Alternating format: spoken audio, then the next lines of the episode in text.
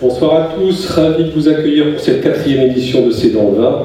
Nous sommes en pleine campagne présidentielle, à deux semaines du premier tour. C'est dans le vin, je vous le rappelle, c'est notre rendez-vous bimestriel sur un sujet d'actualité du monde du vin.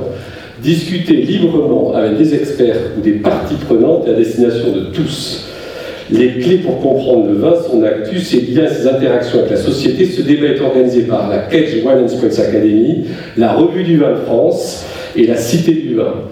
Pour ceux qui ont l'habitude de venir, je vous rappelle le principe, une heure de débat, 20 minutes à une demi-heure de questions. Le débat est divisé en quatre temps où nous abordons à chaque fois un thème particulier lié à notre thème ce soir. Le vin est-il de droite ou de gauche? Alors, le vigneron est-il conservateur ou progressiste? Le buveur de vin est-il un défenseur de la liberté ou de l'égalité? Le vin, symbole d'identité et d'appartenance, est-il nationaliste? Le vin est effectivement le compagnon d'ouvrier du paysan qui garnit leur besace, mais le vin s'invite aussi à la table des puissants, on verra à la fin de ce débat, il cristallise les passions autour d'un loi et vin et séduit les candidats à la présidentielle. Évidemment, nous aborderons aussi le programme des candidats à cette élection présidentielle vis-à-vis du vin. Quel animal politique est le vin? Dis-moi ce que tu bois et je te dirai comment tu votes. Pour parler de ce sujet, je vous demande d'accueillir avec moi nos invités de ce soir. Tout d'abord, Jean-Marc Albert. Jean-Marc Albert, bonsoir. Sous, vous. Asseyez-vous. Jean-Marc Albert est directeur de cabinet du président Amiens Métropole, agrégé d'histoire, d'histoire, enseignant classe préparatoire à l'Institut catholique de Paris, à l'Université de Marne-la-Vallée, etc. Et aussi l'auteur d'un ouvrage qui s'appelle Au table du pouvoir, publié chez Armand Collin en 2009.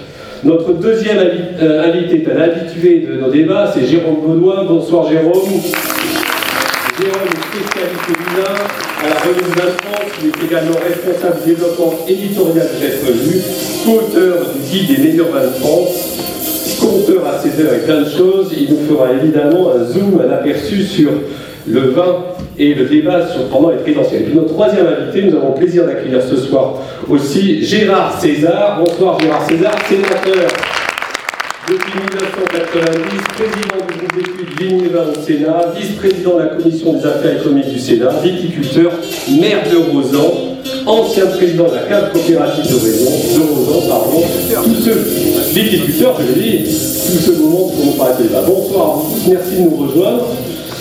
On a plein de choses à voir. On va dévoir les quatre cartons qui vont permettre de structurer ce débat euh, et de l'animer autour de cette thématique sur le vin est-il de droite et de gauche. Je vous, présente, je vous propose de rentrer directement dans le vif du sujet avec une projection euh, d'un film et d'une actualité qui s'était déroulée en 1976 qu'on a tendance à oublier et qui a été dans l'histoire du vin un élément extrêmement important qui a nourri une partie de son histoire politique. Vidéo.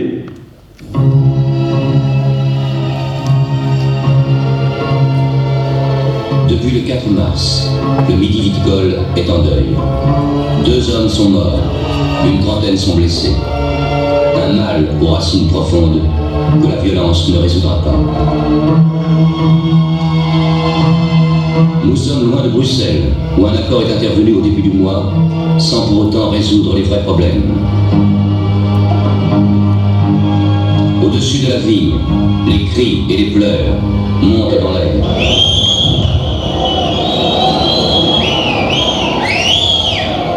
Ils ont quitté leur vie euh, pour venir se défendre. Hein.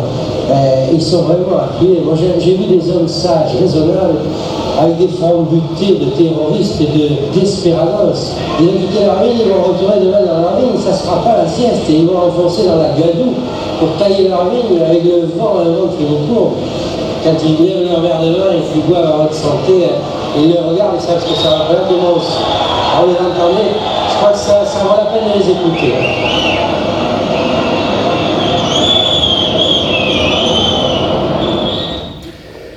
1976, alors je ne sais pas si certains d'entre vous se rappellent. Avant de vous écouter Gérard César pour voir ce que c'est, euh, cette vidéo, ce film vous, vous rappelle, Jérôme Baudouin, vous nous rappeler un peu ces, événements 1976 qui s'étaient passés les événements se passent. Ah, ça marche pas. Ah, ça ne marche pas. Est-ce que vous m'entendez? Non. Non, malheureusement. Ça ne marche Ah. pas. Il est allumé? Ce serait quand même. Pas d'interrupteur. Non. Ah si, si, si. Ah, non. Voilà, là vous m'entendez Parfait. Donc le 4 mars 1976, en fait, euh, la lutte vigneronne euh, en Languedoc euh, se cristallise à Montredon-Corbière, avec un affrontement entre les CRS et les vignerons, avec 20 minutes de coups de feu, d'échange de coups de feu entre les CRS et les vignerons. Il y aura deux morts, un commandant de la brigade de CRS et un vigneron. Une crise en fait, oui, euh, qui euh, en fait, ça conclut en fait une, longue crise de surproduction viticole en Languedoc, qui a débuté avec le saccage de négociants dans, dans le Beaujolais, euh, une préfecture, en, une sous-préfecture en Languedoc, un palais de justice, des, voitures brûlées, et puis cette- cet affrontement avec les CRS, entre, avec les vignerons. Et puis l'arrestation ensuite euh, des vignerons qui auraient soi-disant tiré sur les CRS. Et il y aura un procès suite à ça à Toulouse. Et il y aura deux autres morts, puisque un groupe d'anarchistes a voulu faire sauter une bombe euh, devant le tribunal. Et en fait, euh, les deux anarchistes se sont fait sauter avec la bombe. Elle a sauté beaucoup plus tôt que prévu. Ils sont morts eux aussi devant le tribunal. Gérard César, vous vous rappelez de ces, événements? Ça vous rappelle quoi? Oui, et on va brancher celui-là. Ça marche. hein. Euh, les événements, bien sûr, chacun se rappelle des événements qui ont été douloureux, mais c'était la crise viticole dans le Midi, les excédents, vous venez de le dire un instant, et c'était important de souligner le, le rôle des, des viticulteurs qui manifestaient euh, leur désarroi, et c'était important de, de le souligner. Ça a été une crise, ça a été violent hein, dans, dans- dans- dans l'histoire de France. Ça a été un, un passage particulièrement violent. Il y, a, il y a eu aussi la, cave de Morodon qui, qui était, euh, donc, qui a été concernée à l'époque. Qui a été concerné. Et c'est vrai qu'il y a eu des, il y a eu des, des morts, euh, des blessés, et c'est très très grave. Mais vous savez que quand euh, le vin va mal dans ces, dans ces régions, c'est la monoculture, euh, les gens se, se rebellent. C'est c'est- c'est- c'est assez logique. Je suis un ancien syndicaliste, c'est pour ça que je. je- Alors, C'est l'affrontement armé le plus important qu'il y a eu en France suite à après la Seconde Guerre mondiale. Alors, on poursuit le débat, le vin est-il de droite ou de gauche? Alors, c'est pas évident de trouver, on a essayé de sourcer la bonne définition, ce qui est de droite, ce qui est de gauche. Je vous mets au défi de trouver quelque chose qui fait l'unanimité. Évidemment, ça porte, c'est sujet à discussion. Alors, on a pris des éléments ici et là, ce qui est de droite, ce qui est plutôt de gauche, doctrine, tradition ou idéolo- idéologie. Je vous laisse ju- juge et libre, évidemment, de- d'adhérer plus ou moins à ce qui est dit. Peu importe, mais dans- le vin, on a l'habitude de poser le débat et d'essayer de définir les thèmes qui sont employés dans notre titre. Donc, vous avez ici droite et gauche. Slide suivant, élément intéressant. On va vous montrer trois, trois éléments cartographiques. Si on vient passer au prochain slide, la- le vignoble est-il de droite ou de gauche Avec euh, trois, trois cartes. Alors, sur ma droite, sur votre droite également, vous avez la carte des vignobles de France. Et puis, vous avez ensuite deux cartes qui représentent le résultat des élections à la présidentielle française. Celle du milieu est de 2007 et celle de gauche euh, est de 2012. Euh, alors on voit bien là aussi, si on compare, si on fait un parallèle entre les cartes de France, la carte du vignoble et la représentation du lectorat, un certain nombre de leçons-. Jérôme Benoît et Gérard César, et après Jean-Marc on vous entendra là-dessus. Jérôme, le commentaire du géographe. Ah. Si. Euh, ben, en dehors du sud-ouest euh, et du Languedoc, euh, tout le reste, toutes les appellations, effectivement, sont, on voit, sous dominante euh, droite. Notamment donc euh, l'Alsace, la Champagne, euh, une partie de la Bourgogne, et puis la Provence et une partie du Languedoc. Alors, là, ce qu'on ne voit pas dans ces deux cartes, puisque ce sont deux élections récentes, mais par exemple, dans les années 70 et 80, euh, le Languedoc était un foyer important de l'électorat communiste. Donc là, évidemment, on ne le voit pas ici, mais historiquement, euh, on a de, de- de gros scores communistes au présidentiel dans les, dans les régions languedociennes. Gérard César, les régions viticoles, généralement, votent euh, différemment du reste de la France ou, vous, la lecture que vous en avez reflète généralement beaucoup le résultat des élections? Moi, je regarde la carte et je vois que la Bretagne euh, est en rouge et il n'y a pas beaucoup de vignes, que je sache. Hein. Et puis le centre aussi de la France, euh, pas beaucoup de vignes non plus. Donc reste le sud-ouest et puis le Languedoc-Roussillon. Mais c'est une tradition, c'est une tradition. Mais on voit aussi le nord de la France, en rouge. Oui. Donc, je ne fais pas d'amalgame entre le, le, vin et le vote euh, ou de droite ou de gauche parce que D'accord. les, les, courants sont, sont, très difficiles à, personnaliser et pour autant il faut quand même qu'on se penche dessus. Jean-Marc, vous venez de... Il y, a les régions aussi qui ont... Il y a eu le, vote des régions il n'y a pas longtemps. Hein. Oui, bien sûr, ça c'est encore autre chose. On a choisi, c'est un parti pris, puisqu'on est dans les présidentielles, de vous montrer présidentiel. Jean-Marc Hameau là-dessus, qu'est-ce que, ça vous inspire? Euh, Je voudrais revenir une seconde sur 1976 euh, et la remarque d'un des manifestants qui était de dire ce qui a du sens, euh, c'est de trinquer ensemble. il dit même à un moment, ça veut dire quelque chose. Et je crois que si on est ici réunis pour poser, enfin, essayer de répondre à cette question, le vin est-il de droite ou de gauche, c'est que on a compris que c'était autre chose que la satisfaction d'un besoin physiologique. Oui. Euh, sinon, on aurait fait une cité de l'eau, peut-être, une cité du, vin. Parce que, et on le sent bien à travers ce reportage, le vin est investi et connoté politiquement.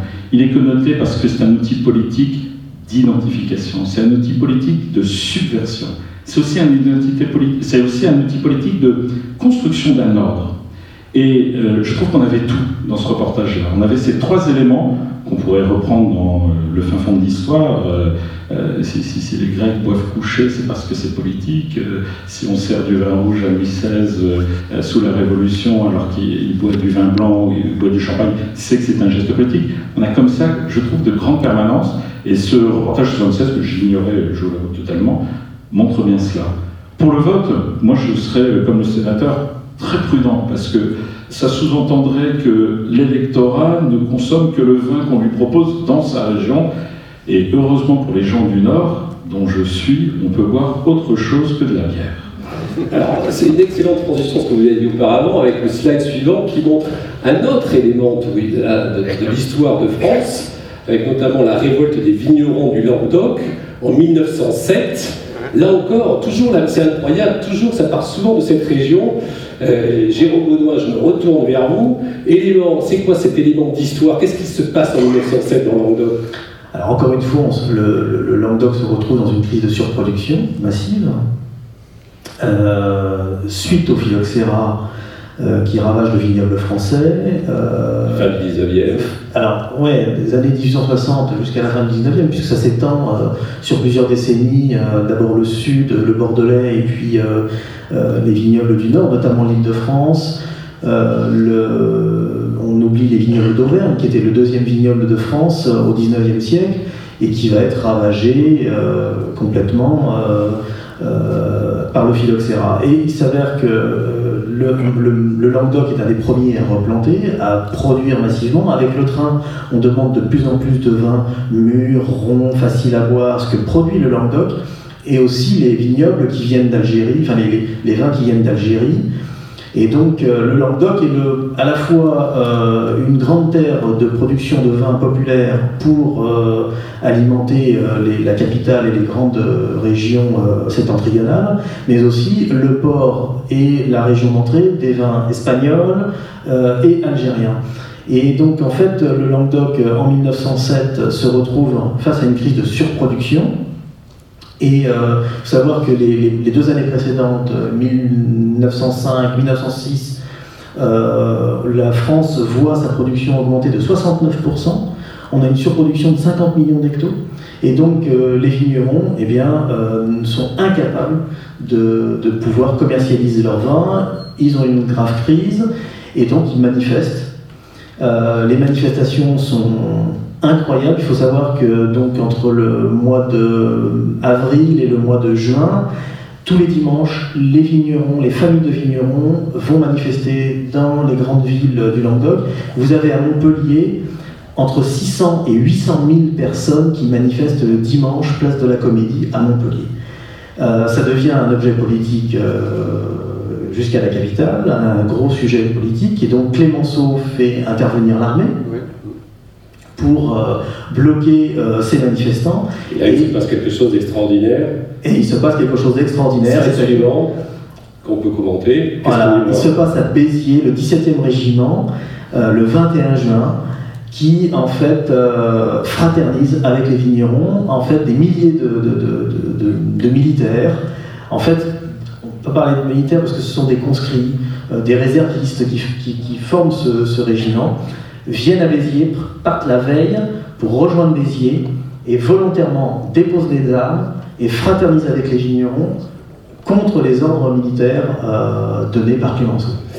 Alors là, l'une des traductions, là encore, sans, sans, trop dériver dans la communication politique, mais c'est qu'on est bien dans le vin, chose populaire, s'il en est. On a les paysans, on a les forces de l'ordre qui s'allient ensemble pour dire, défendre l'intérêt qu'ils ont. Jean-Marc Albert.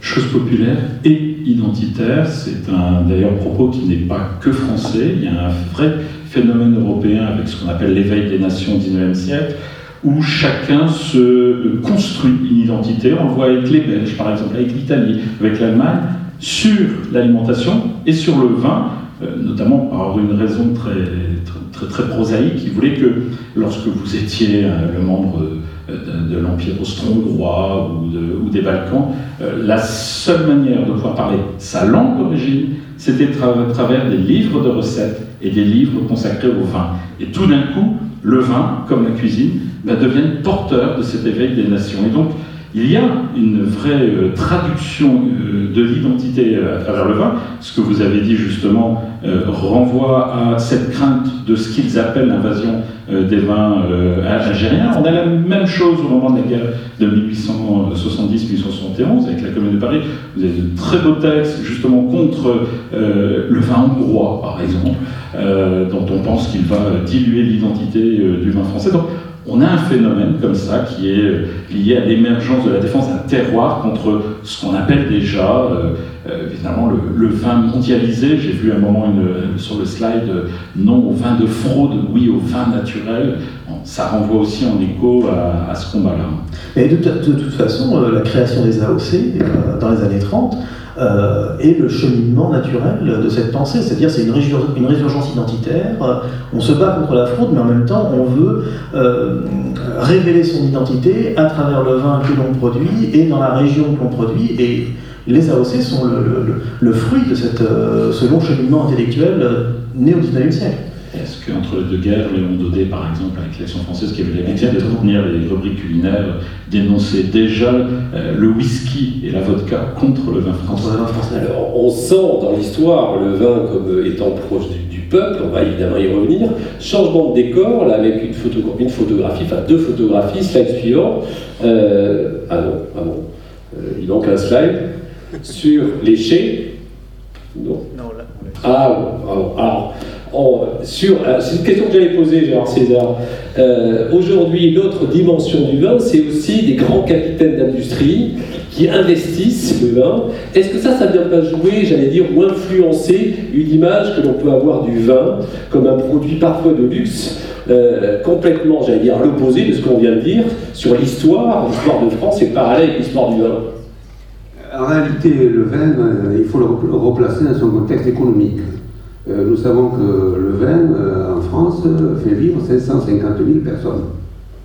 ce qui n'est pas négligeable. Et nous disions tout à l'heure que ces terroirs ne sont pas délocalisables, sauf qu'on peut planter des vignes un peu partout dans le monde. Mais jamais ça ne sera. Oui, le vin de Bordeaux restera, Bordeaux restera le Bordeaux.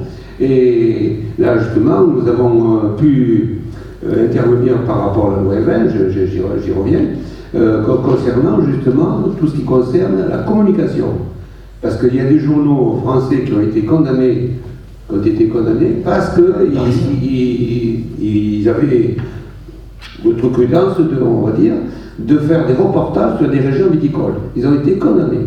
Donc nous avons, euh, au, cours de nos soirées célèbres avec ma, mon amie euh, Madame Touraine, euh, entre guillemets, pu faire voter un texte qui permet justement de communiquer sur les paysages, sur la civilisation du vin et de la vie du vin. Je crois que c'est très important par rapport à la loi vin, parce qu'on ne pouvait pas communiquer sans risquer d'être condamné. C'est fondamental. Et on va y revenir, ça fera l'objet de la troisième partie de notre débat. Ah, bah, ça va être Vous êtes en avance sur votre temps. Deuxième partie du débat, allez, on enchaîne. Deuxième partie, ne n'en rien. Le consommateur de vin est-il de droite ou de gauche? Ça, c'est une autre question, évidemment, qui va nourrir ça? Alors, photo, le parallèle entre la consommatrice, consommateur de vin, euh, qui parfois est très euh, sophistiqué, qui présente un certain nombre de choses, et euh, l'autre image que l'on va mettre en, parallèle, si la régie veut bien, avec les lessiveuses de Degas, ici. Alors, là, on, a bien, on a bien les deux mondes, j'allais dire, du vin et la consommation du vin qui, s'affrontent. Euh, Jérôme Baudouin, votre œil là-dessus de, journaliste, euh, alors sur cette question, vous interroge souvent, droite, gauche, qui sont les consommateurs? Dis-moi dis ce que tu vois, je te dirai pour qui tu votes. C'est vrai qu'on nous interroge de temps en temps sur... Euh, oui, oui, tout à fait. et c'est vrai qu'on voit une évolution dans notre lectorat du consommateur. Euh, bon, la revue, pour les gens qui ne le savent pas, est une très vieille revue puisqu'elle est née en 1927. Donc on a un peu de recul en fait sur les, modes, euh, les modes de consommation et c'était déjà une revue qui défendait les consommateurs contre la fraude des vins, contre les mauvais vins et euh, qui défendait la qualité. Et, mais il y a une chose quand même dont on peut parler, c'est la, la, consommation de vin, effectivement, a vraiment. elle a baissé, puisque le vin était un produit alimentaire euh, euh, dans les années, euh, tout le XXe siècle d'ailleurs, et puis elle a largement baissé à partir des années 70 et 80. pour devenir une consommation de plaisir et de qualité. Et c'est là que du vin, qui est un, on va dire un aliment pour les travaux de force, les maçons, les, là, les repasseuses de, de Degas, on aurait pu prendre le, tableau de Gustave Caillebotte qui est euh, euh, les, les, les, minces, les parquetistes de, de Caillebotte, où on voit la bouteille de vin, tous les travailleurs de force euh, s'alimentaient avec du vin comme boisson quotidienne. Et c'était le vin rouge euh, le vin rouge était le, vin, la, la, boisson de la classe populaire. En fait. Gérard César, vous êtes d'accord avec ça Vous qui avez, une, sans, sans, trahir aucun, secret, une perspective historique sur le fait que le vin était historiquement plutôt la, boisson du peuple, de l'ouvrier, du paysan, qu'il est peut-être un peu moins aujourd'hui, c'est ce que vous diriez? Euh, C'est vrai. Oui. C'est vrai parce que euh, je me souviens sur les chantiers, les ouvriers buvaient du vin. Et ils buvaient même beaucoup de vin. Et les vins de. Euh, de soif le, vin de 6 étoiles, vous savez, la, bouteille de 6 étoiles. Euh, bon. Mais depuis, euh, les gens boivent ou de l'eau ou de la bière sur les chantiers. Plus de vin. Plus de vin. Beaucoup moins. Le vin, euh, comme vous disiez à l'instant, c'est une boisson de plaisir et qui, qui, accompagne nos repas. La gastronomie sans le vin, c'est une journée sans soleil. Mais ça reste encore, on parle de vin des bistrots d'ailleurs, vous avez actuellement une exposition temporaire à du vin sur, sur ce sujet. Dans le bistrot, on a encore du vin, dans les ganguettes, dans le bal populaire, le, vin est toujours là, non? Hein? Le, reste... le vin est toujours là, mais de plus en plus, les pouvoirs publics luttent pour éviter justement la consommation euh, de vin. Et très malheureusement, parce que malheureusement, les jeunes, ils boivent le samedi soir, ce que nous appelons le beach drinking, euh, c'est l'occasion de, faire la fête, de se saouler le plus vite possible. Mais c'est pas avec le vin, c'est pas avec le vin, ce sont les alcools forts, c'est le whisky, la vodka, etc. Donc euh, c'est pas du tout avec le vin. Mais on a parfois, on a parfois du vin, là une photo le montre, vous avez aussi les soirées qui sont champagne. Alors c'est pas du vin, enfin si, si, champagne, pardon, je pas dire ça. Du champagne. Hein ça suit beaucoup. Jean-Marc Albert, le vin pour vous est-il un, marqueur social? Un marqueur politique. Politique euh, De droite et de gauche. Moi je vais essayer de prendre l'inverse. je voudrais revenir sur euh, ce que j'évoquais sur l'enquête, la seule d'ailleurs qui a été faite euh, sur l'affaire des élections primaires américaines. Mmh. Euh, de laquelle 2008. Obama, euh, Clinton. Clinton qui représente plutôt l'aile gauche du mouvement démocrate et Obama. Hillary, hein, Hillary bien sûr. Et Obama représentant plutôt l'aile droite. Et une enquête est faite. Et il s'avère que l'électorat de Clinton est majoritairement buveur de bière. Ça correspond. la Budweiser correspond un peu à, la frange de l'électorat qu'elle séduit plus. Et puis Obama, on pose la même question, et là, c'est le vin rouge qui l'emporte. Donc là, on a une inversion des, principes entre vin rouge ici et, champagne. Et euh, je disais, euh, c'est à partir de ce moment-là d'ailleurs que tout de suite, euh, les contempteurs d'Obama vont l'accuser d'être un, représentant des classes élitistes, d'avoir finalement un goût plus européen qu'américain, parce qu'à l'époque encore, un Américain, ça boit de la bière, et il sera affublé à ce moment-là du euh, euh, doux sobriquet de Snow Obama, hein, le snob. Et pour la petite histoire, euh, Obama, un an après, doit faire face à une affaire qui n'a rien à voir au départ avec l'alcool. il est confronté à une arrestation d'un professeur de Harvard qui se trouve être noir, qui n'est pas arrêté pour cette raison-là, mais l'affaire est montée en épingle. on accuse de racisme le policier qui l'a arrêté, et Obama décide de trancher l'affaire. Il fait un, un apéritif à quatre et euh, avec le vice-président, le policier en question et le professeur de Harvard. Et pendant tout l'été 2009, donc issu de l'élection, c'est ce qu'on appelle le summer beat, euh, pardon, euh, savoir quelle est la bière qui va être bue. Et chacune des bières qui va être choisie, les quatre sont différentes. Hein. Chacune des bières retenues correspond à une frange de l'électorat américain. Et évidemment, le président américain, fidèle à son image, lui prend une Budweiser, mais light. Voilà. D'accord la Budweiser déjà pas très alcoolisée, ça ne va pas être terrible. Mais euh, c'est une manière de dire que, voilà, euh, on m'a accusé d'être finalement, c'est pas parce que je bois du vin rouge, je montre aussi que je peux boire de la bière et être populaire.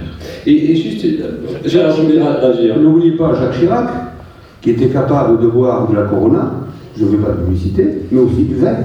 Il était plutôt buveur de bière. Non, hein non mais à table, moi j'ai assisté à des déjeuners à l'Élysée, il était capable de boire de la bière et de finir avec du vin.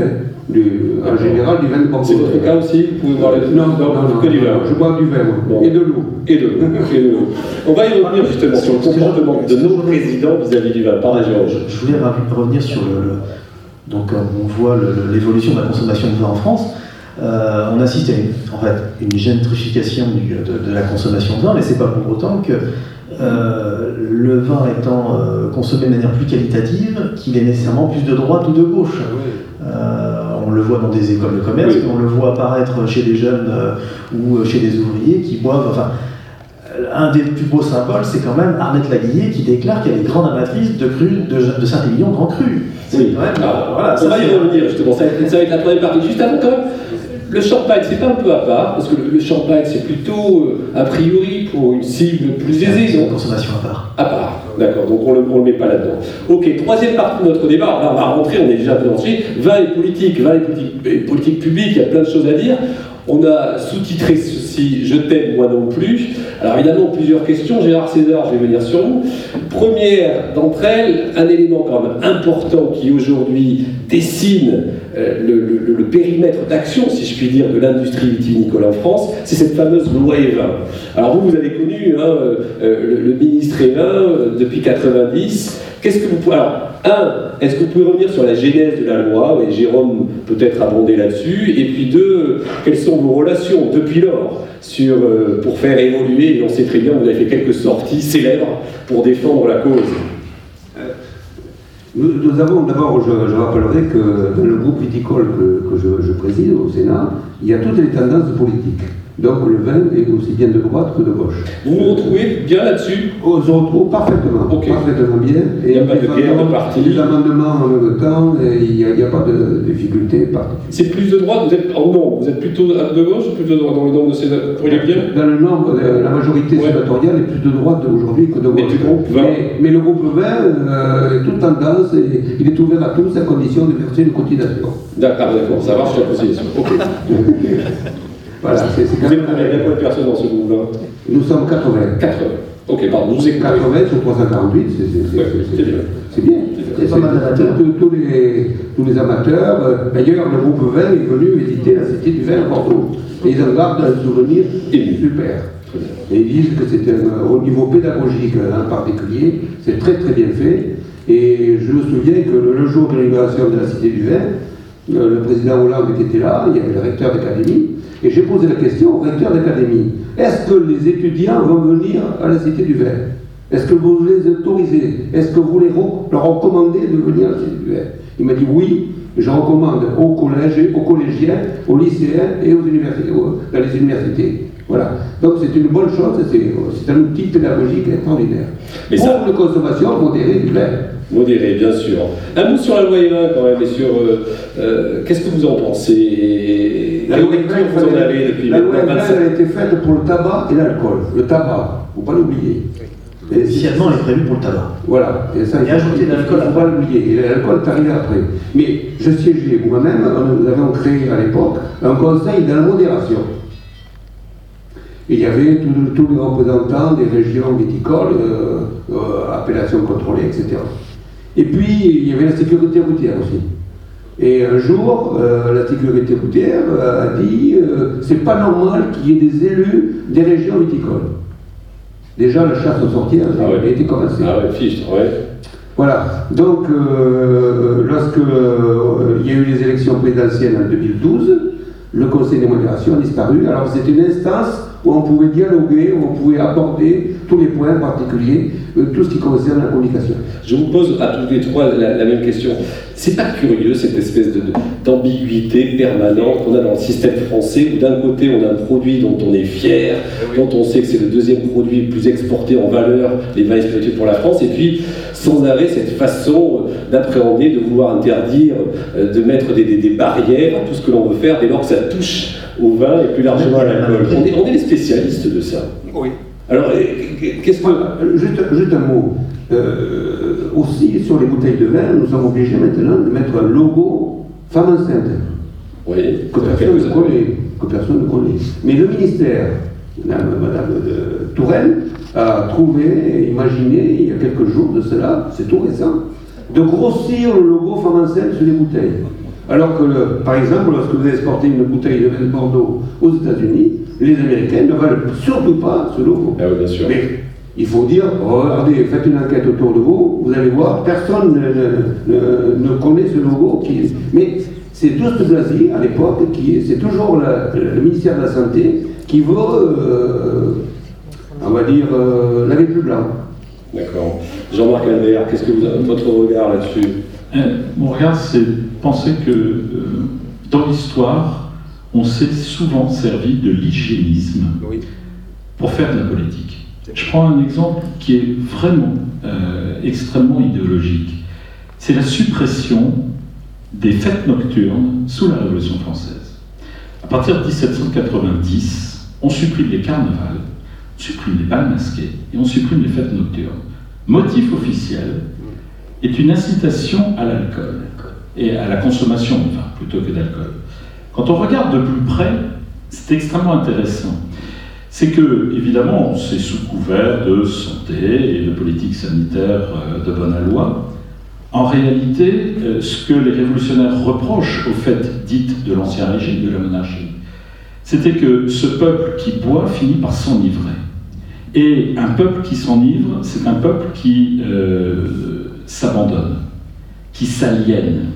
Et on avait justement les, le roi avait l'habitude de faire euh, des fêtes nocturnes parce que c'était un moyen de montrer qu'il maîtrisait la lumière et celui qui peut illuminer la nuit a une forte charge symbolique. On lui retire cela et en même temps, on dit au peuple euh, vous devez vous reprendre. C'est parce que le roi vous fait boire que vous êtes des esclaves. Hein. Marat, par exemple, a des mots très durs contre ce type de fête. Il y a aussi une grande entreprise de moralisation publique, euh, mais sous couvert d'hygiène, d'une certaine manière, les dirigeants politiques veulent reprendre la main sur les destinées politiques du peuple qu'ils entend contrôler. Jérôme Baudouin, en préparant cette, table ronde, vous me disiez que le gouvernement actuel, et une personne en particulier, avait plutôt œuvré dans le bon sens à, à cet égard. Ah oui, tout à fait. Euh, c'est vrai que les relations sont vraiment quand même très tendues. Euh, on les observe depuis 91 avec les, euh, la loi E20. Et on voit bien une relation quand même très compliquée entre le monde viticole et le, monde politique au niveau national, et notamment avec un profond mépris de la part des politiques, euh, qui voient l'activité viticole simplement comme une activité prospère, euh, qui permet euh, de, générer des... Ça, ça reste. Le vin, c'est un monde prospère. c'est prospère. Voilà, c'est un monde prospère. Et donc il y a une espèce de. C'est un peu le miroir aux alouettes. Hein. On, le voit comme étant quelque chose. Voilà, ça, ça génère de l'argent, ça permet d'avoir des exportations, de, de, renverser la balance commerciale. Et euh, donc il y avait toujours cette distance entre le monde politique et, le monde viticole. Et il y a un homme quand même qui a permis d'inverser un peu ce regard, euh, c'est Fabius, en fait, euh, d'une manière très indirecte. Vous êtes d'accord, Gérard César ouais, Oui. Je suis d'accord parce que Fabius, lorsqu'il était ministre du, des Affaires étrangères, a, chargé justement des membres de son cabinet de s'occuper de l'onotourisme. Oui. Parce, euh, parce que euh, c'était pour amener des touristes en France. Il a considéré qu'il y avait là pour la France un vrai levier. Il a joué le jeu. il a vraiment joué le jeu. Il, a fait. On a eu et aujourd'hui, c'était Fekel qui était le, ministre du commerce extérieur et il a, il a aussi abondé dans ce sens. Et, c'est vrai que c'est important pour qu'on euh, puisse amener justement beaucoup de touristes en France. C'est une façon de valoriser et de, et de faire la, la gastronomie aussi, la gastronomie. Puis, Ce qui était très intéressant, c'est que euh, donc c'était en 2013, si mes souvenirs sont bons, euh, on a eu un, déjeuner privé, euh, la revue du vin de France, avec quatre grands négociants français, Castel, Chapoutier, il y avait un champenois également. c'était un déjeuner purement privé, organisé par, au Quai d'Orsay il voulait comprendre pourquoi le vin français avait une telle image à l'étranger, alors qu'il était tellement méprisé en France par les politiques et qu'on n'en parlait jamais. Et donc, il y a eu ce déjeuner qui était presque, presque surréaliste, euh, ce politique qui, vient nous chercher pour nous, demander de l'éclairer sur ces questions-là.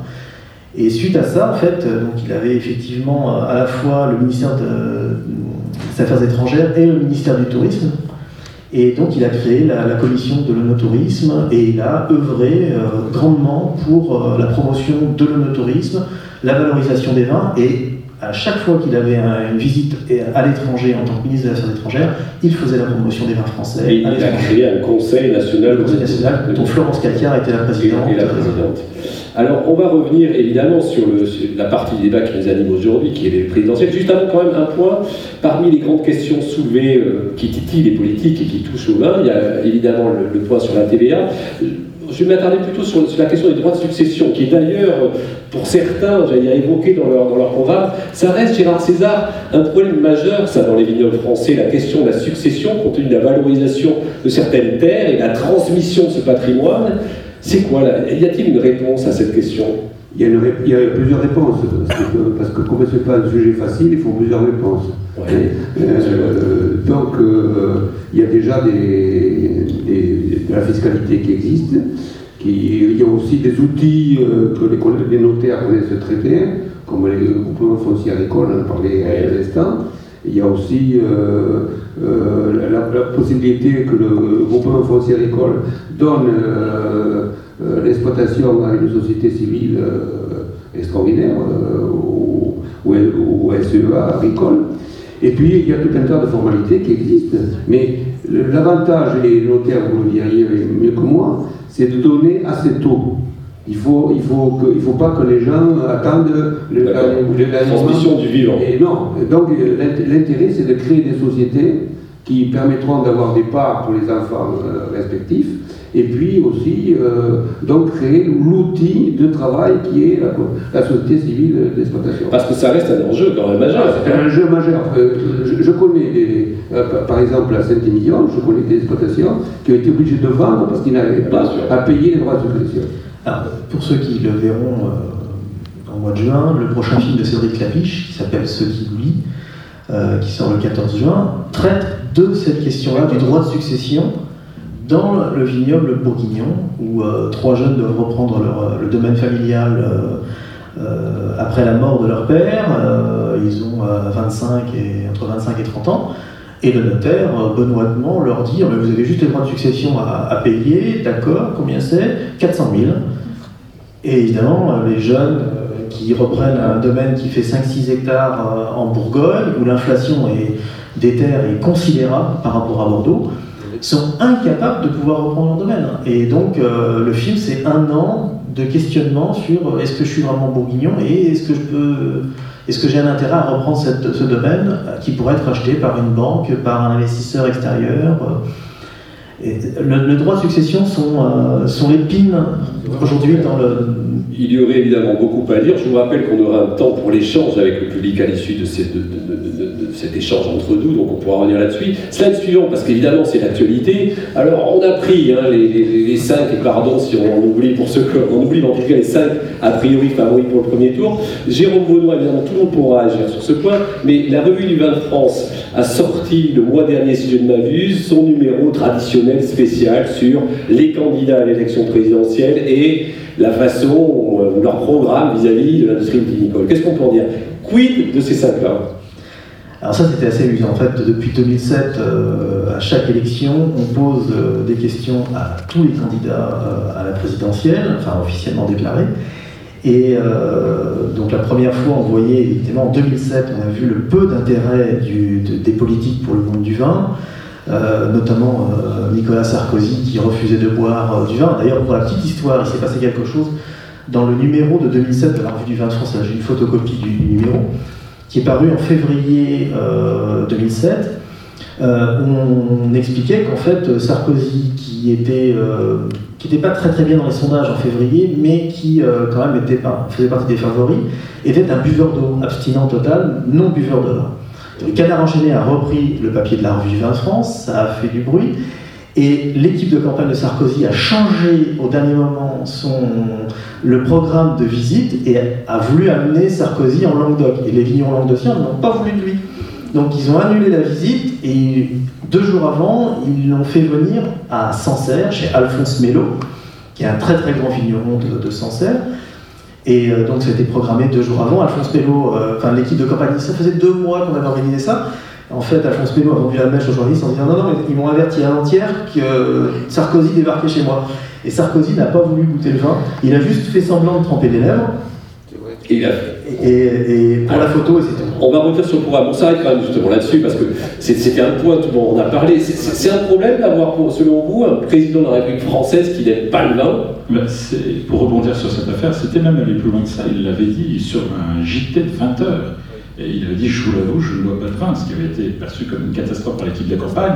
Marianne, qui n'aimait pas boire Nicolas Sarkozy, avait même titré Peut-on élire un homme qui ne boit pas de vin Et suite à ce papier, c'était suite à ça. Ah, et ce qui est frappé d'ailleurs comme c'est que cette réflexion, vous ne l'avez pas par exemple dans les pays scandinaves, où le fait qu'un homme politique ne boive pas de vin, et après tout, est-ce la qualité majeure pour être président de la République, ne n'opère pas une carrière politique En France, si.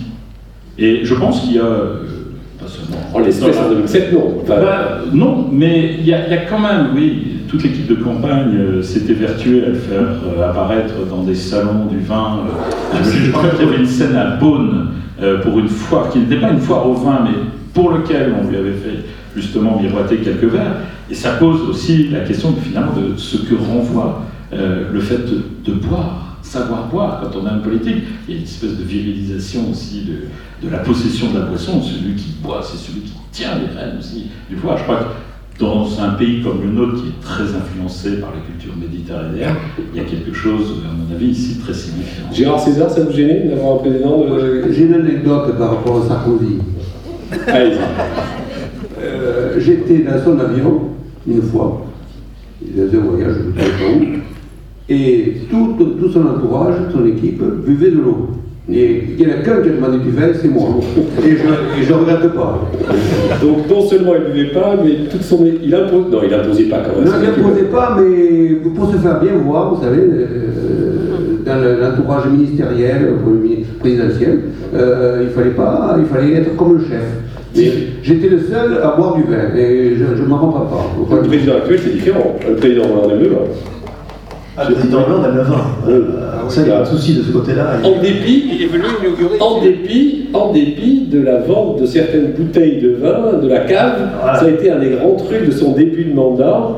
Euh, ça a peu médiatisé d'ailleurs. En plus, pour, alors pour la petite histoire quand même, c'est que en fait, la vente de ces bouteilles de, de l'Élysée, c'était des bouteilles qui étaient souvent passées, ou des bouteilles panachées, donc il n'y avait pas assez de bouteilles quand il y avait des déjeuners ou des dîners importants donc elle ne pouvait pas du tout être utilisée. Et donc, le, chef du protocole avait dit, si on vendait ces bouteilles aux enchères, puisqu'elles valent quand même quelque chose, pour racheter d'autres bouteilles dont on pourra se servir dans des dîners. Et en fait, c'était ça qui s'était passé. Et l'anecdote, c'est Chaban Delmas, puisqu'il était maire de Bordeaux, rappelons-nous, il a été président de l'Assemblée nationale. Et le jour où il a repris ses fonctions à l'Assemblée nationale, c'était Edgar Faure qui l'avait précédé. Et Edgar Faure avait rempli les caves donc, de l'hôtel de la C de vin jaune. Et Chaban a été obligé d'organiser euh, une vente à part, je, reprends votre, votre, exemple, pour justement avoir les crédits pour faire entrer du vin de Bordeaux. Mais, mais c'est la vérité. Ah oui, je, je, je, je, le tiens de Chaban. je le crois. Gérard César, il y a une belle cave au Sénat oui. Oui Oui, oui. Il y a du vin de Rosan d'ailleurs. Ça, je sais, vous avez réussi à, à, faire Ça a été difficile ou, c'est tout sénateur qui fait du vin, généralement, peut proposer non, ça? Ça s'appelle les coups de cœur. Ah comme je suis président du groupe 20, ah, euh, La France a toujours eu quand même dans ses des grandes institutions, la tradition Belka, avec série de, grands vins. On, touche euh, vraiment le cœur de la décision politique à, travers cette histoire de, euh, pas de suppression, mais de diminution des bouteilles de vin. Parce qu'on joue sur l'affect. C'est un grand classique des changements de majorité. Moi, je l'ai vu dans ma commune, que vous avez rappelé que j'étais directeur de cabinet, lorsque la majorité précédente a pris comme premier acte. Amiens Métropole. Amiens Métropole, c'était symbolique. Ils ont supprimé le champagne. Ils ont dit on supprime le champagne, ce qui était, à mon avis, doublement idiot. D'abord parce que si les finances d'une ville tiennent au remplacement du champagne par du cidre, c'est que vraiment on va très mal. Et en plus, en général, on pénalise ceux-là même à qui l'on croit faire plaisir, parce que les gens qui viennent dans les communes, les gens qui viennent dans les départements, dans les régions, pour des fêtes particulières, fêtes de la famille, fêtes du travail, etc., bah, souvent ce sont des petits gens qui aimeraient bien justement boire une petite coupe de champagne. Alors que lui, le président de la métropole, même en supprimant champagne, il peut continuer à boire chez lui, il n'y a pas de problème. Donc, c'est vraiment là, on, est dans, le, je vais appeler ce mot, la démagogie. C'est exactement la même chose là j'ai parlé de la gauche, je vais parler de la droite, comme ça on ne pourra pas m'accuser, que la suppression de la garden party à l'Élysée. Hein, on a fait ça, alors que si on voulait vraiment faire des économies, vous le savez bien, monsieur le sénateur, il faudrait supprimer tous les vœux de janvier. Hein, monsieur Rosière l'a bien montré, plutôt que la garden party qui était. Dosière. Dosière, pardon, j'ai dit Rosière, et en plus, un, élu de ma région, euh, il n'avait pas tort sur cette question-là. Mais sur l'affaire de la euh, garden party supprimée, on touche là au symbolique. Parce que là aussi, les finances de l'État, je l'espère, ne tiennent pas uniquement euh, euh, avec euh, ce que coûtent ces gardes parties, qui étaient en plus l'occasion d'afficher auprès de milliers d'invités, qui étaient des représentants aussi de puissances étrangères, le charme du Bordelais, le, charme de vivre à la française. Voilà. Et pour euh, terminer là-dessus, vous avez fait allusion au fait qu'il y a des combats pour euh, représenter finalement le vin de sa région dans les grandes caves. Ça a commencé à Versailles. Louis XIV a un médecin qui s'appelle Fagon, qui tous les jours lui dit surtout ne buvez pas de Bordeaux. Parce que ça rend aveugle, ça rend stérile, enfin faut voir, il apprend tout ce qui est possible. Et du coup on n'achète que du Bourgogne. Il se trouve que le frère de Fagon et viticulteur en Bourgogne. Voilà, ça tient souvent, sans doute. Euh, alors, on n'a pas répondu à la question, Jérôme, je reviens là-dessus. On ne va pas évidemment reprendre les cinq. Quel est parmi les cinq celui dans l'enquête de la rue du vin de France a été, allez, sinon plus convaincant, en tous les cas, qui manifestement avait l'intérêt le, plus vif, le plus marqué pour la chose vin Alors, euh, si on les passe en revue, euh, François Fillon est un consommateur occasionnel mais bon amateur euh, de Bordeaux notamment. Euh, Emmanuel Macron euh, avait commencé à constituer une cave, notamment il aime bien les vins du Rhône. Mhm. Marine Le Pen aime le vin, elle a été éduquée par son père au Champagne et au Bourgogne et, au Bordeaux. Benoît Hamon alors lui, c'est un vrai consommateur parce qu'en plus, il s'oblige, enfin même avec grand plaisir, à boire un verre de vin blanc avant chaque meeting pour euh, se donner du peps. Se donner du peps. Et alors, euh, le dernier, euh, donc Jean-Luc Mélenchon est sans doute le plus fin connaisseur. Puisqu'il ah, est, ouais, ouais, il est euh, d'ailleurs, nous a surpris nous-mêmes. Je vous du chef, Gérard. Vous saviez qu'il était. Il était sénateur, je connais. Ah, d'accord, il était dans notre groupe. Et, euh, il nous a cité beaucoup de vins, euh, les vins qu'il aime et tout ça, mais même sur les. les, parce qu'on les a questionnés sur les droits de succession notamment, euh, ça a été le plus pointu sur la question. En nous expliquant ce que c'était que l'économie viticole, en quoi la financiarisation d'un domaine viticole se faisait sur le long terme et non pas sur du court terme comme de l'industrie, et donc la loi du train n'est pas du tout adaptée à ce type de financiarisation. Enfin, il est allé très loin dans sa, dans sa logique.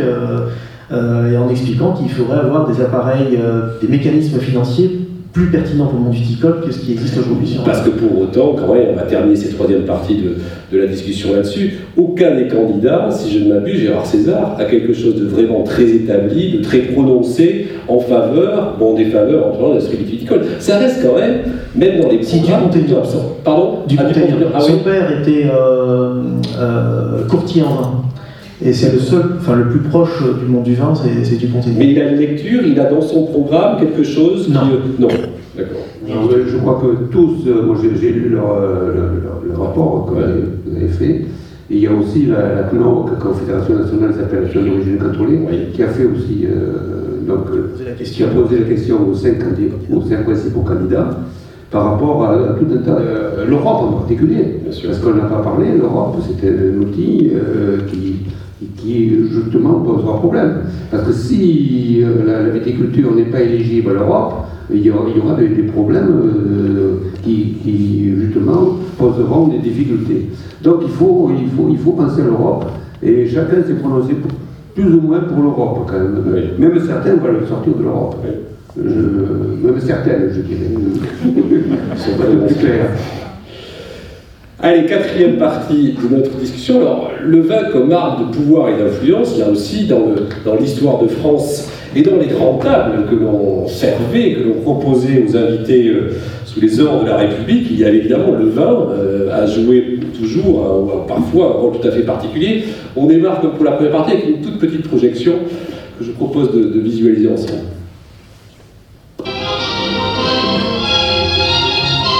De France, la cathédrale de Reims a ouvert ses portes aux chefs soviétiques pour une brève visite.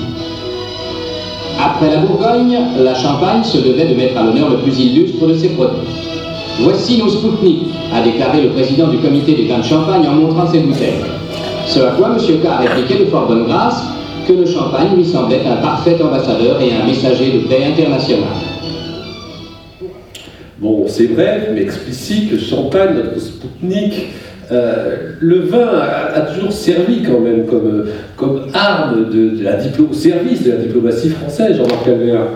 On prétend que c'est grâce au champagne que euh, Talleyrand a, usé de son intelligence pour euh, adoucir le sort de la France après Waterloo.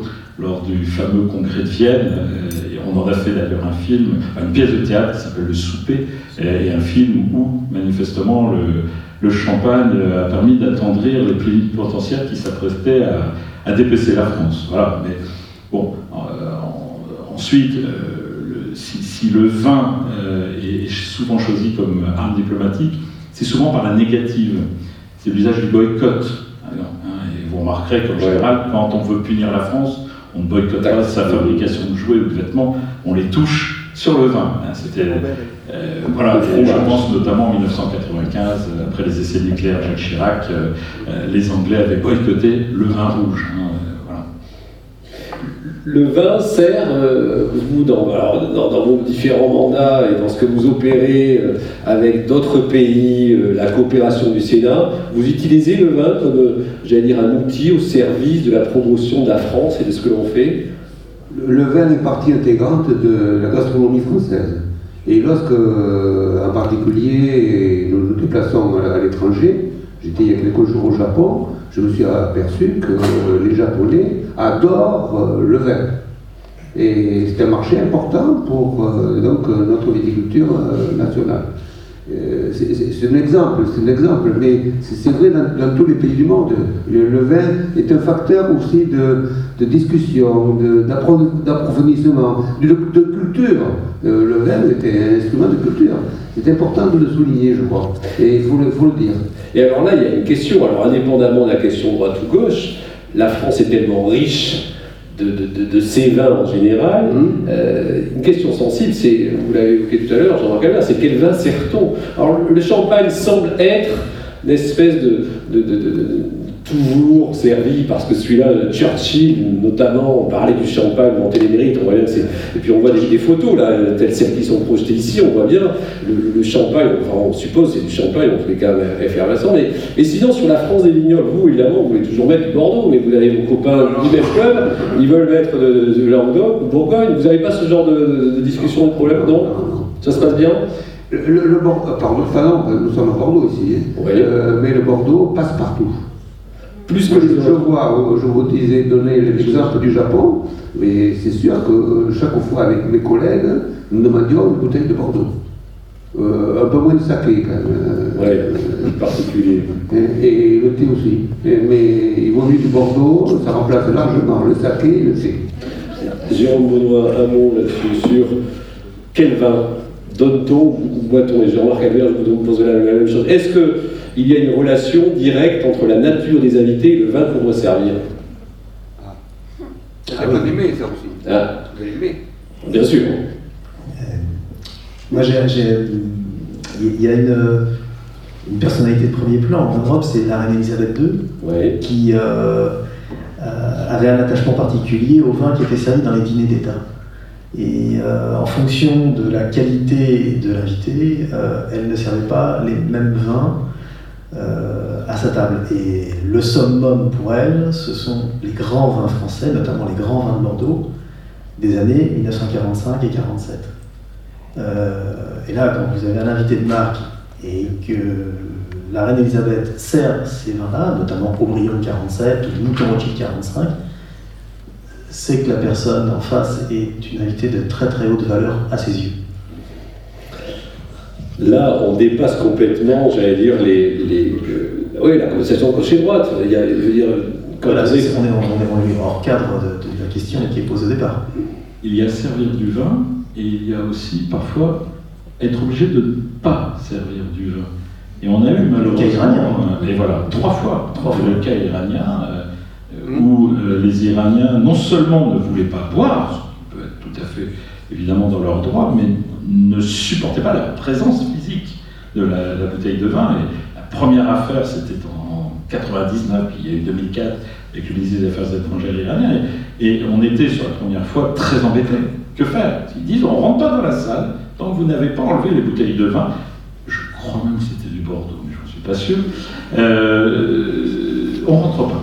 Ah, et là, il faut faire tout le tour du protocole et protocole entre guillemets international. Généralement, on se tourne toujours vers l'ONU, parce que quand l'ONU doit organiser un repas pour les 239 représentants, tellement compliqué de respecter euh, toutes les religions et tous les principes culturels, qu'on trouve toujours le plus petit dénominateur commun. Et la règle est claire, c'est la puissance euh, invitante qui l'emporte sur la puissance invitée.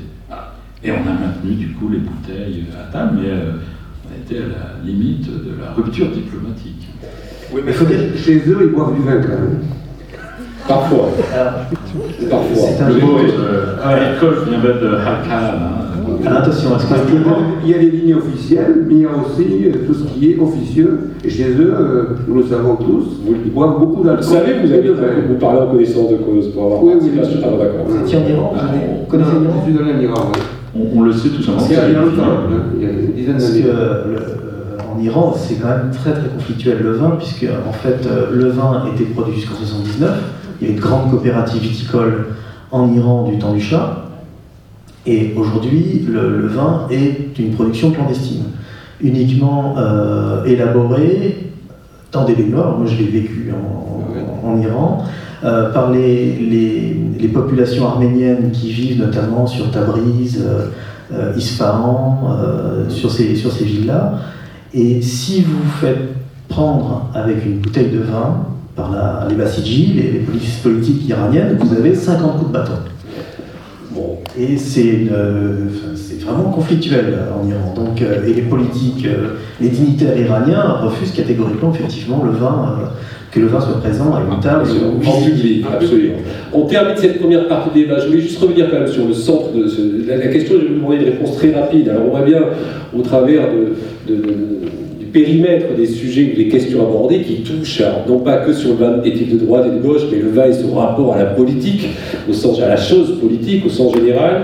D'un mot, si on devait résumer, euh, dois-je vous comprendre que tout un chacun, vous êtes d'accord sur le fait qu'il est ni de droite ni de gauche, ou vous aurez un point de vue un peu plus, euh, dire, euh, arbitré que cela? Allez, on commence avec vous, Jean-Marc ah, La question pas simple. on boit à droite comme à gauche, mais on ne boit à droite pour des raisons de droite et à gauche sans doute pour des raisons de gauche. Jérôme euh, moi j'aurais une, autre réponse. Euh, en fait, deux, réponses. du point de vue viticole, où le, vin, euh, notamment avec la naissance euh, des, appellations, euh, oblige une gouvernance collégiale et en même temps la défense d'une identité et de tradition. du coup, en fait, on a cette, ambiguïté qui joue sur les deux tableaux, gauche et droite, en fait. Du point de vue du consommateur, on s'aperçoit quand même qu'il y a une on va dire, une forme de résurgence identitaire sur certains types de vins, euh, notamment les urbains jeunes, bobos de gauche, euh, vont boire des vins nature, et altermondialistes d'ailleurs, vont boire des vins nature, plutôt du Beaujolais, euh, des Côtes-du-Rhône et des Languedoc, alors que des consommateurs plus traditionnels vont plutôt aller vers des vins de Bordeaux. Ça, on l'observe de manière assez. référent, un, un, marqueur social assez assez important. Oui. Gérard César, il me revient. Il y a le rosé. Ah, il y a entre les deux. Alors, et vous mettez la le rosé? Le, rosé, moi, je, je, le place euh, comme euh, beaucoup de consommateurs. Euh, c'est son succès, c'est un vin d'été. Donc c'est un, vin de plaisir, un vin populaire qui se boit facilement sur les fruits de mer. C'est ça, notre prochain, le thème de notre prochain débat, c'est ah, justement sur les dessous d'un succès. Mais le, le, rosé est un succès extraordinaire. Oui, mais comment Est-ce que, est que pour autant vous le classifierez d'un coup d'un bord ou plutôt d'un autre? Non, je crois que, le, vin c'est un plaisir et qu'il soit rosé, rouge ou blanc, tout le monde le préfère. Allez, des, micros vont circuler dans la salle. Si vous avez des, des questions, rebondir, vous souhaitez rebondir sur ce qui a été dit, surtout, surtout, ne vous privez pas.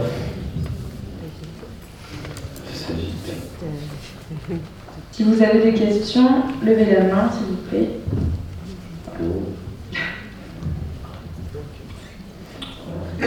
Il y a le silence. Qui veut réagir? Ah Oui, monsieur. Monsieur, Là, ici. On, on fait passer le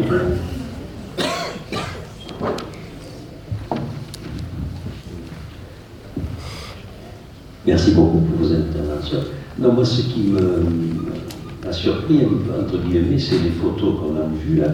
Il n'y a absolument personne qui tient le verre comme il faut. Oui. Je voudrais qu'on y revienne C'est vrai. Parce que, euh, et ça, en tant qu'amateur de vin, moi, je trouve que c'est très important. Et donc, je me demande ce qu'ils foutent avec un verre à main, si ce n'est pour faire des photos. Quoi de quelle photo? De celle-ci, par exemple le, seul qui sera euh, euh, valable, c'est euh, le celui de, comment il s'appelle? Le premier. Après, il y a encore, c'est trop haut la main. Alors, Marine Le Pen, alors on est en train de chauffer le vin. euh, ah, Mélenchon. Mélenchon, par contre, on remarque qu'il a un verre qui est très très plein, ce, qui n'est pas un gage de qualité pour déguster un vin. Et puis alors, les, en revenant, le seul finalement dans les photos d'après, c'est euh, Poutine, qui n'est pas loin du compte. Encore, il a la main un peu trop haute. Jérôme, on lui avait fait goûter, on peut poser des questions. Est-ce que vous l'avez fait? Parfois, il y a des tests aux, personnalités politiques sur des vins, on fait goûter des vins. On en a interrogé quand même beaucoup. Euh... Chirac goûtait beaucoup de vins, non Gérard César Ouais.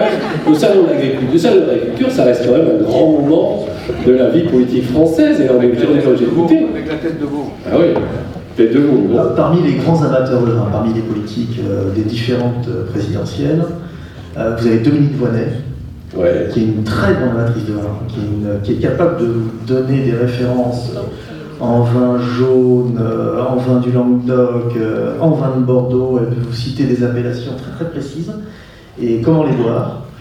Euh, il y a, euh, ah, je me souviens bien, euh, euh, Bayrou, qui est un bon amateur de vin, qui d'ailleurs, lui, a eu euh, une anecdote assez euh, pertinente. C'est grâce au vin s'il s'il devient un bon orateur, car il était bègue.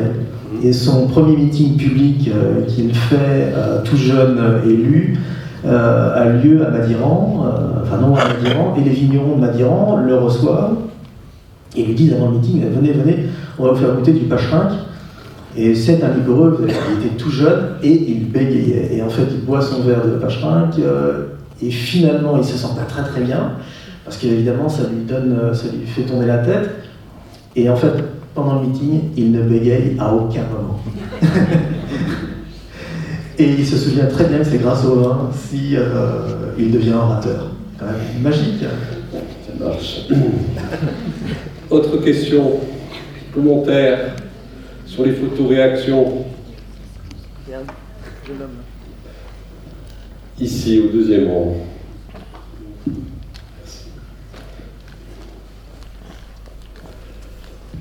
On vous écoute. Euh, bonjour. Euh, oui, là, quand on voit donc, euh, le rapport que chaque candidat a à l'alcool, au vin, euh, est-ce que ça a un réel impact sur euh, les électeurs, ce, ce rapport au vin, euh, ou est-ce que ça reste marginal et les électeurs ne font finalement pas trop attention à ce rapport des candidats au vin? Qui veut répondre? Question. Y a-t-il. Oui, on a un peu répondu. On a un peu mais répondu, c'est- ça. Oui, c'est le passage obligé, oui. comme le salon de l'agriculture. Vous les imaginez aller au salon de l'agriculture et ne tâter que des pieds de vache. Ils doivent manger et boire. Voilà. Vous avez raison, ça n'apporte pas grand-chose comme voix, ça vous humanise. On a parlé tout à l'heure de Nicolas Sarkozy en 2007. Son challenger à l'époque, c'est Ségolène Royal. Je vous mets le défi de trouver une photo où elle mange et où elle boit. Il n'y en a pas eu. Ah si, on en a plein. Non, ah oui, fin de France peut-être. Son équipe de. Je parle de.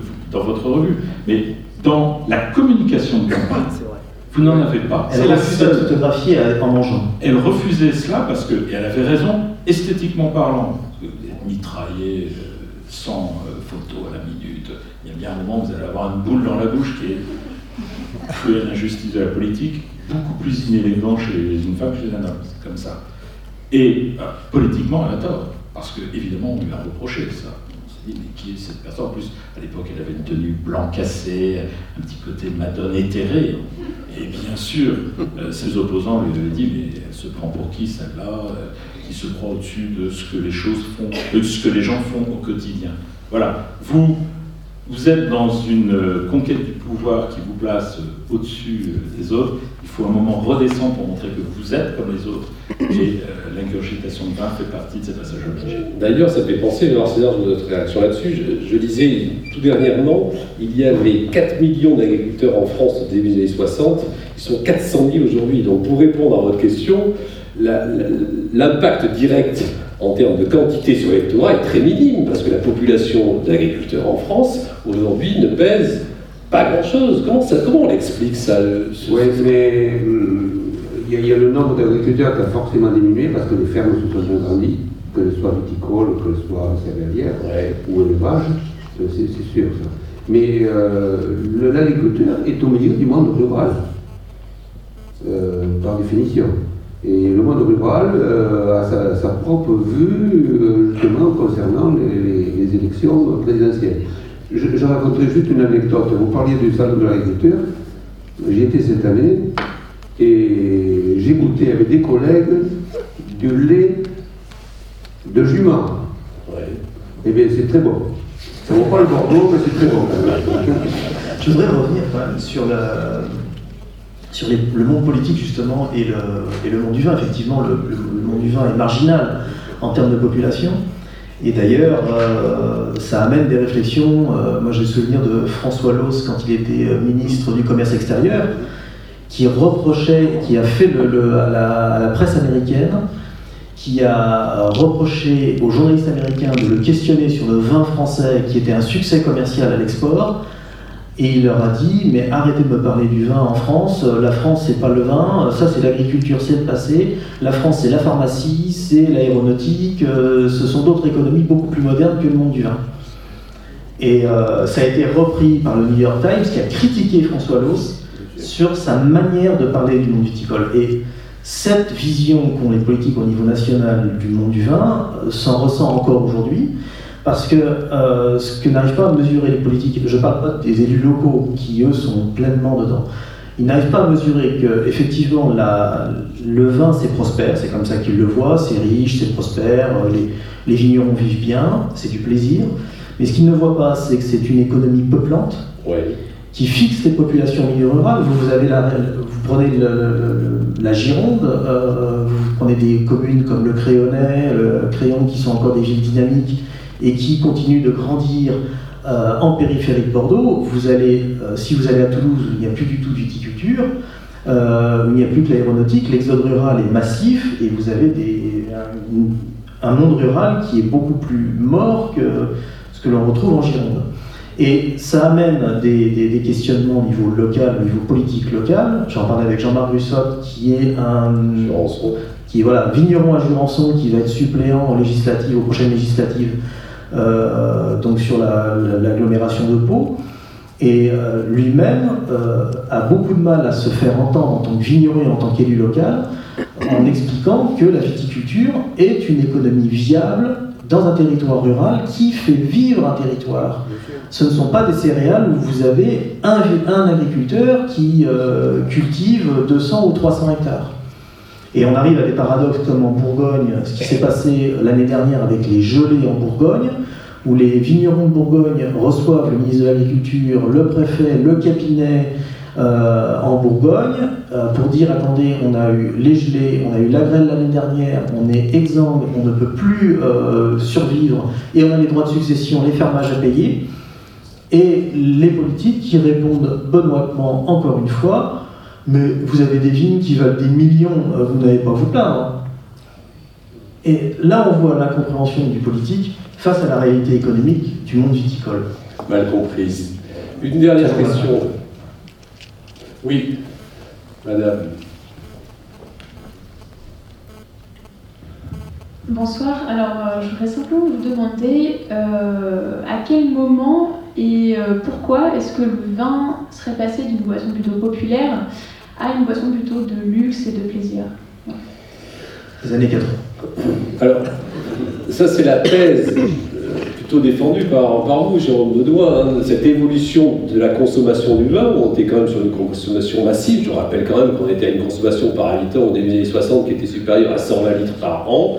Désormais, vous avez aux, alentours de 50 litres, hein, c'est ça, depuis, depuis maintenant quelques années Moins que ça, parce que je voudrais quand même euh, rappeler sur ce chiffre-là qui m'exaspère je me suis pris la tête avec les doigts et, les, et pas par rapport à ça.